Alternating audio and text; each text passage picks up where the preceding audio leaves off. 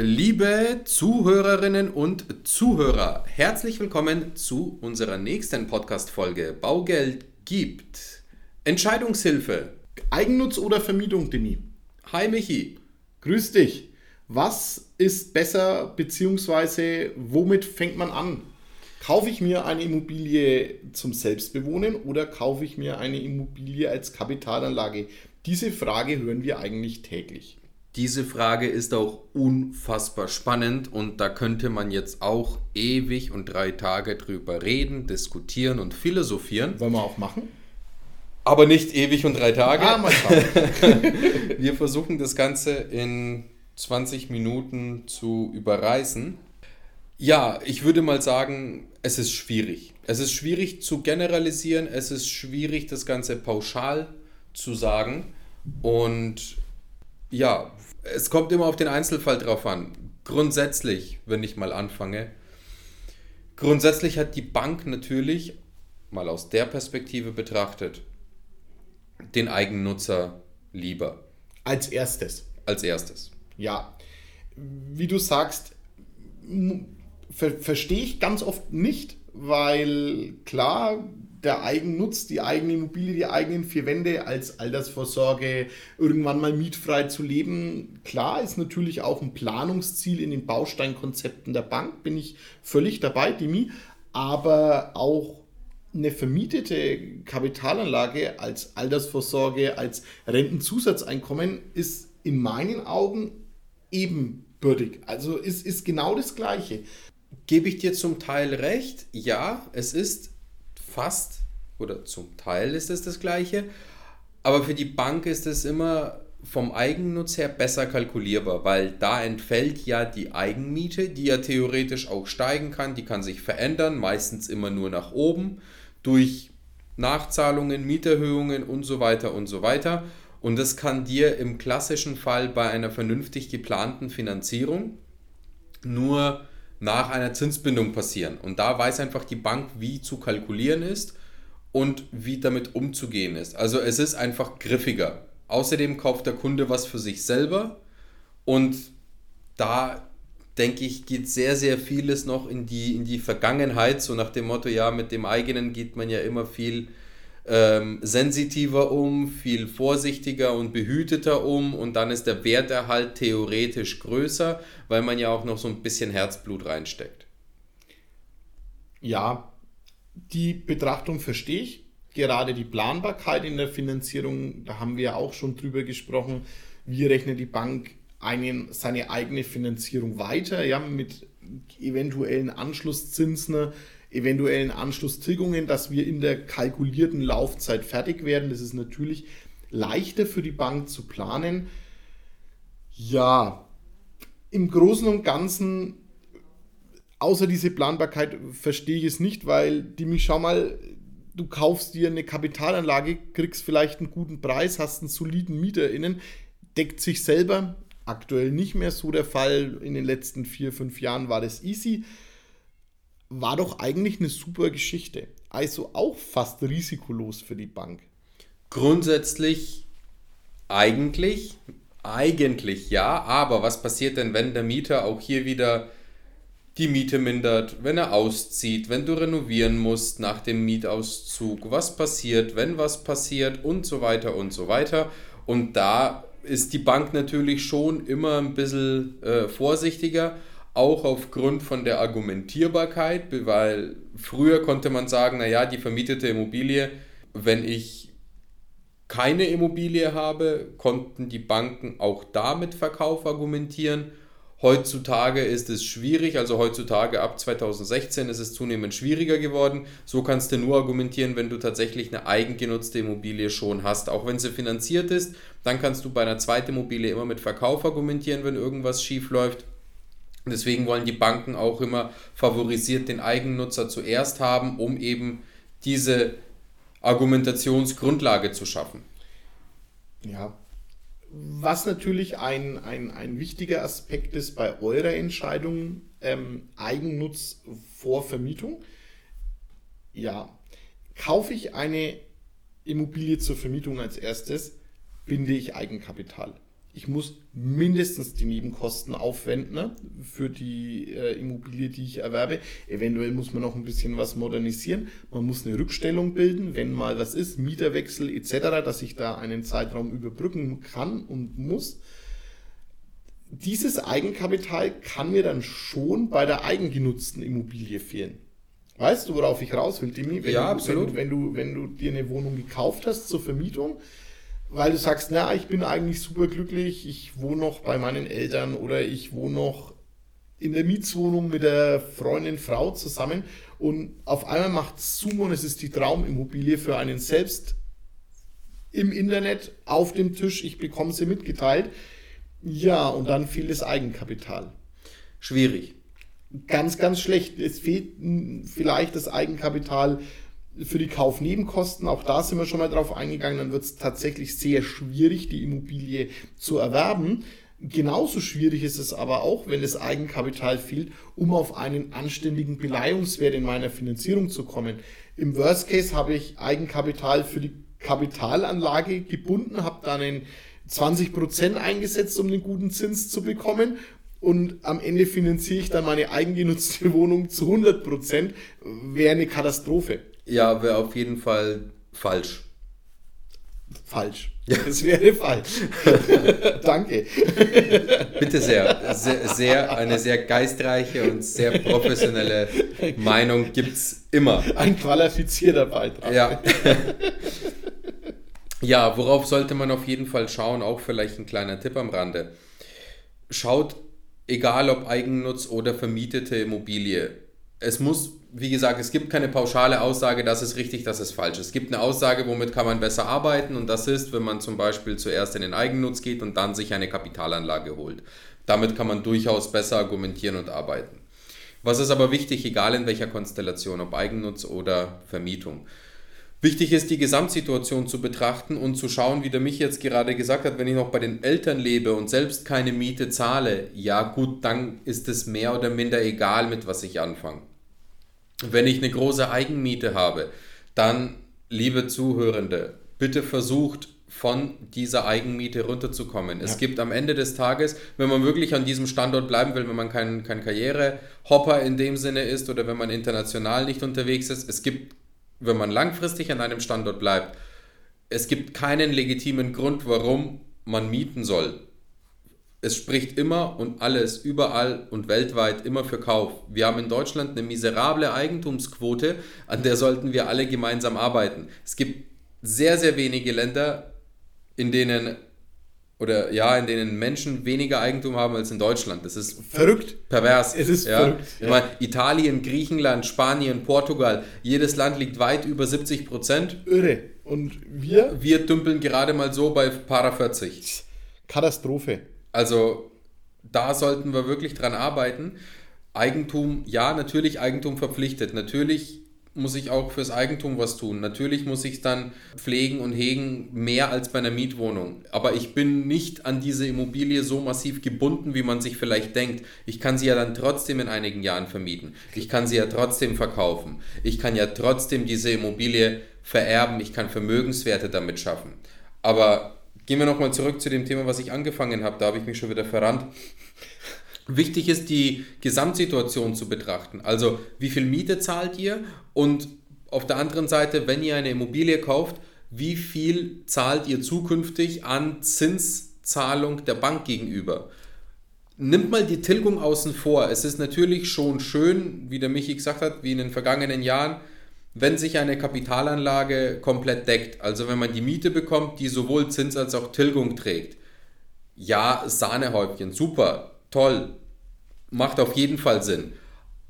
Funktioniert leider aktuell Mitte 2022 nicht. Vielleicht funktioniert es in einem Jahr, vielleicht funktioniert es in einem halben Jahr wieder, vielleicht auch erst in einigen Jahren. Oder nie mehr. Oder nie mehr, wovon wir mal nicht ausgehen und was wir nicht hoffen.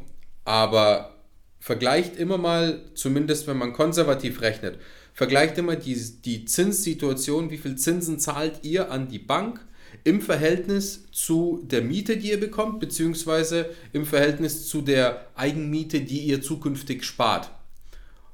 Weil der Rest ist ja die Tilgung. Die Tilgung ist die Abzahlung der Immobilie.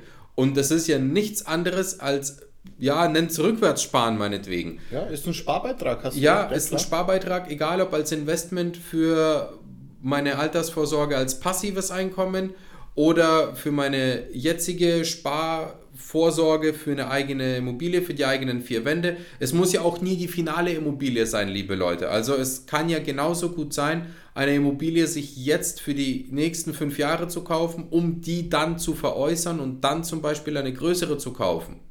Ja, oder eine weitere zu kaufen. Also man muss nicht immer gleich von vornherein irgendwie in Sky's the Limit, Upper Floor, Penthouse oder freistehendes Einfamilienhausgrößen denken. Man kann auch kleinere Brötchen backen, egal ob in der Kapitalanlage, genauso bei der eigengenutzten Immobilie.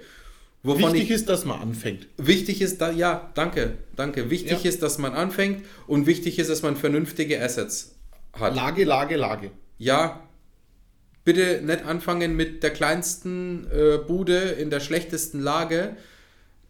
Das ist ein Gambling. Vielleicht sogar noch in der Stadt, wo ihr euch nicht auskennt. Haben wir ja auch schon, schon oft erlebt über, keine Ahnung. Ja, das frühere, nenn es beim Namen, das frühere Dilemma mit den Ostimmobilien. Ja, genau. Also es ist ja heute nicht mehr so, gibt es ja auch Primalagen, ne? aber man hat blind gekauft, keiner wusste, was es ist mit den größten Versprechen und letztendlich war es ein Haufen Mist, den du gekauft hast. Sehr, sehr oft, ja. Bis heute, und jetzt haben wir wirklich Höchststände in den Immobilienpreisen, bis heute werden diese damaligen Kaufwerte nicht erreicht. Ja. ja Wenn es da wenigstens fertig waren, die Wohnungen. Ne? Also oft genug war da ja auch gar nichts fertig und ist nie fertig geworden und es war eine Abschreibung.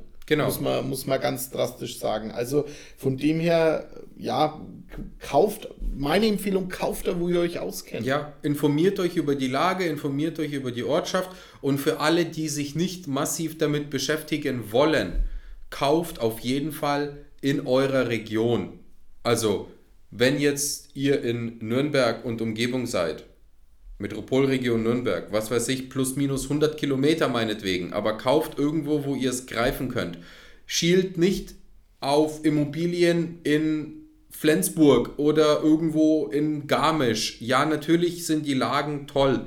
Manchmal ja, manchmal nein, aber für die, die sich nicht damit beschäftigen wollen, die relativ wenig damit als Aufwand herproduzieren wollen, schaut, dass ihr regional bleibt in eurer Region. Ich sage immer, dass man mal vorbeifahren kann und nach dem Rechten schauen, wenn es nur vor außen ist. Gibt ein Gefühl von Sicherheit. Ja, natürlich. Also so, so habe ich selber gehandelt, so würde ich es auch tatsächlich jedem empfehlen. Ich habe auch erst mit einer Wohnung angefangen, dann habe ich nach einigen Jahren in der Wohnung, als ich dann dort gelebt habe, weil meine Devise war immer weg von der Miete, nie Miete zahlen. Erst eine Wohnung gekauft, dort eingezogen, dann nach ein paar Jahren eine Wohnung zur Kapitalanlage gekauft, also zur Vermietung gekauft, dann geschaut, ob dieses Konstrukt funktioniert und dann hat sich die Gelegenheit ergeben, ein äh, Haus zu finanzieren. Also habe ich dann das Haus finanziert und dann nach Ablauf der 10 Jahres Bindungsfrist habe ich meine Wohnung, die ich damals als erstes bezogen habe, habe ich dann wieder verkauft und äh, zum Teil das Häuschen entschuldet. Perfekt. Step by Step. Step by Step. Und da müssen wir aber wieder hin. Ja, du hast es vorhin schon äh, angesprochen, weg von dem Gedankengang, ich ziehe vom Kinderzimmer ins freistehende Häuschen mit Garten, ist unrealistisch. Ja, wir, wir helfen euch Leute, also wir, wir helfen euch genau das zu tun. Wir helfen euch gerne, äh, diesen Plan zu erarbeiten und zu sagen, wie sieht es denn aus, mit wie kann ich anfangen, wohin kann ich gehen, wie schaut mein Stufenplan des Immobilienvermögensaufbaus aus und wie komme ich genau an dieses Zielhaus. Und in unserer Denke können wir super viel von Erfahrungen sprechen. Der Michi hat es auch nicht anders gemacht. Ja. Ich habe es genauso wie gerade beschrieben gemacht. Wenn euch das nochmal interessiert, wir machen gerne nochmal eine äh, ja, Real-Life-Experience-Folge. äh, schreibt uns gerne dazu unter info at baugeldundmehr.de zum Betreff Podcast, welche Themen euch interessieren. Und wir werden diese gerne natürlich aufnehmen und euch gerne nochmal von persönlichen Erlebnissen berichten. Ja?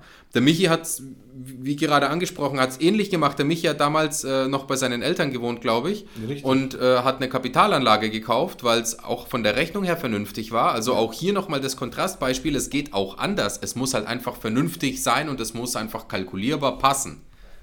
Genau. Und dann Haus gebaut und die Wohnung verkauft, um die Belastung fürs Haus so gering wie möglich zu halten. Ja, um die also Eigenkapitalquote dementsprechend zu schaffen. Genau, dann hat man anständig finanzieren können. Ja, und jetzt kann man sich wieder umschauen. Vielleicht kauft man irgendwann mal wieder eine Kapitalanlage, mal schauen, was der Markt so hergibt. Aber für, ich habe meine eigene Wohnsituation erstmal geklärt. Ja. Das ist natürlich schon ein Riesenvorteil.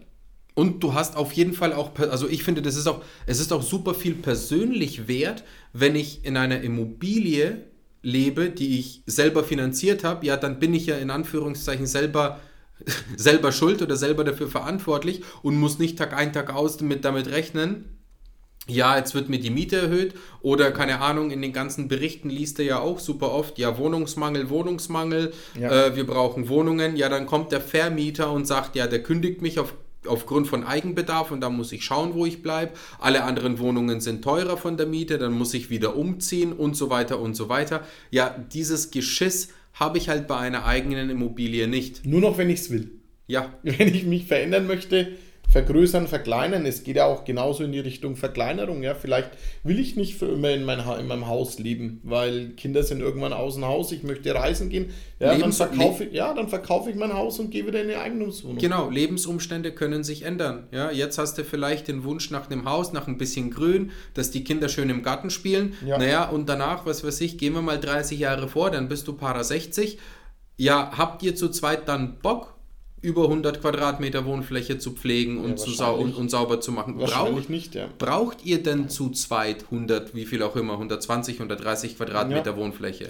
Ja? Nee, wahrscheinlich nicht. Wird, wird man dann sehen, wenn es soweit ist. Aber also, haben wir ja auch ganz oft als Kundschaft ähm, die Tauscher die sagen, hier, wir brauchen nur eine Zwischenfinanzierung, weil wir kaufen uns eine schicke neue Wohnung und wenn die Wohnung fertig ist, verkaufen wir unser Häuschen. Jo. Wir haben keinen Bock mehr auf Treppen, wir haben keinen Bock mehr auf Garten in dem Umfang, weil viele kaufen dann eine Eigentumswohnung mit kleinen Gartenanteil oder schöner Dachterrasse, wo sie ihre zwei, drei Hochbeete hin tun können, weil der Botaniker kann halt doch nicht ganz ohne. Ne?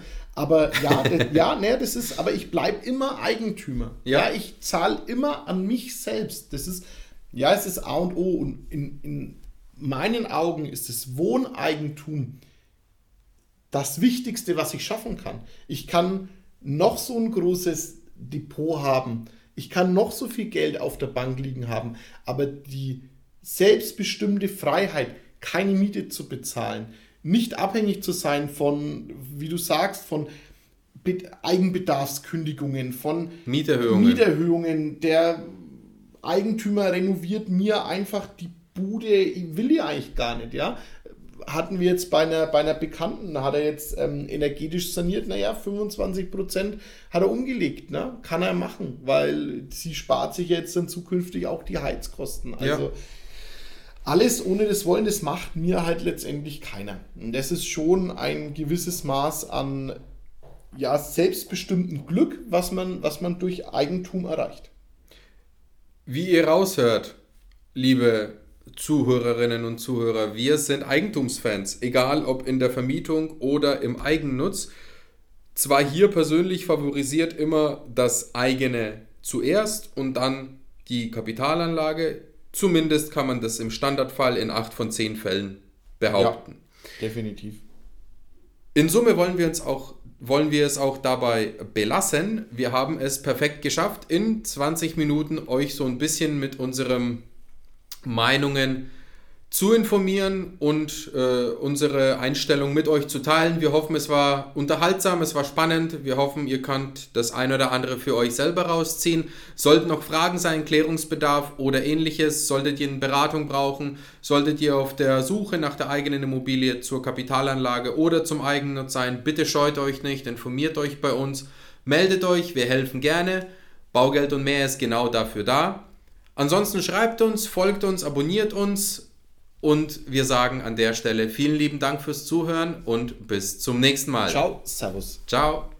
Präsentiert von den Finanzierungsexperten der Metropolregion seit 2002. Kaufen, bauen, modernisieren. Wir finden die richtige Bank für Ihre Immobilie. www.baugeldundmehr.de